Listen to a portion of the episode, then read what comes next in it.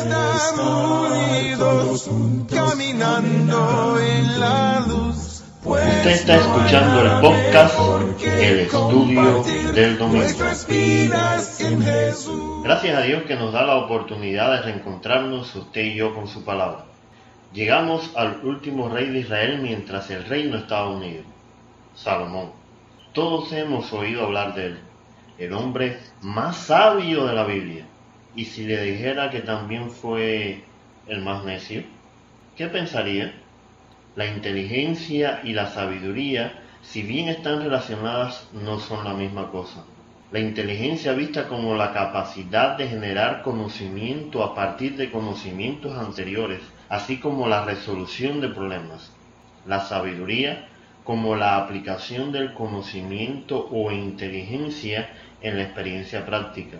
Algunos la ven como la expresión máxima del sentido común, lo que nos permite definir lo bueno y lo malo, nuestra moralidad. Por supuesto, la palabra necio es todo lo contrario, es la ausencia tanto de inteligencia como de sabiduría. Luego, ¿es posible un sabio necio? Ya que David había derramado tanta sangre, Dios decidió no permitirle construir el templo. En vez de él, su hijo Salomón recibió esta tarea. Así que David aceptó preparar a Salomón para el trabajo de ser rey y rodearlo de un equipo competente para la misión que Dios le había encomendado. Para esto, él le cedió la autoridad a Salomón públicamente y se aseguró de que los líderes de Israel reconocieran a su hijo como el nuevo rey y se prepararan para ayudarle a ser exitoso en su labor. Le entregó los símbolos de la monarquía, y todo esto mientras él mismo estaba vivo.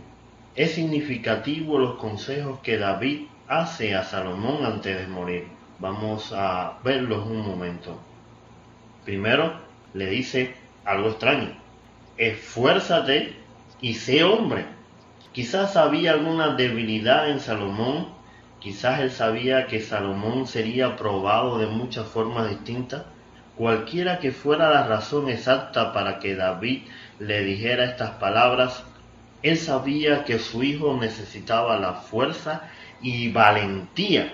Sé hombre, porque grandes responsabilidades requieren una gran fuerza y coraje. Luego le dice, guarda los preceptos de Jehová tu Dios.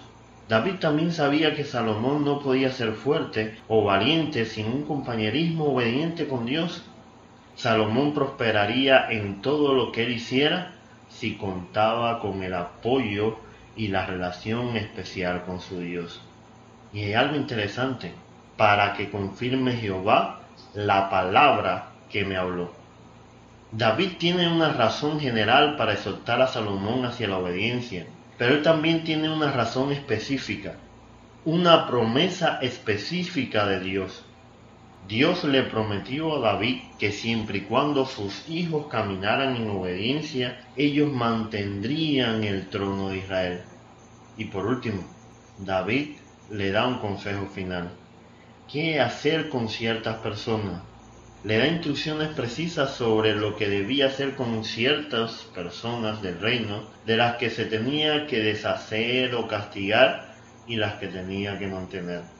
De esta forma, el joven Salomón tenía todo listo para comenzar su reinado. Su padre le había preparado el terreno para que la transición fuera suave y tuviera el inicio del camino bien limpio.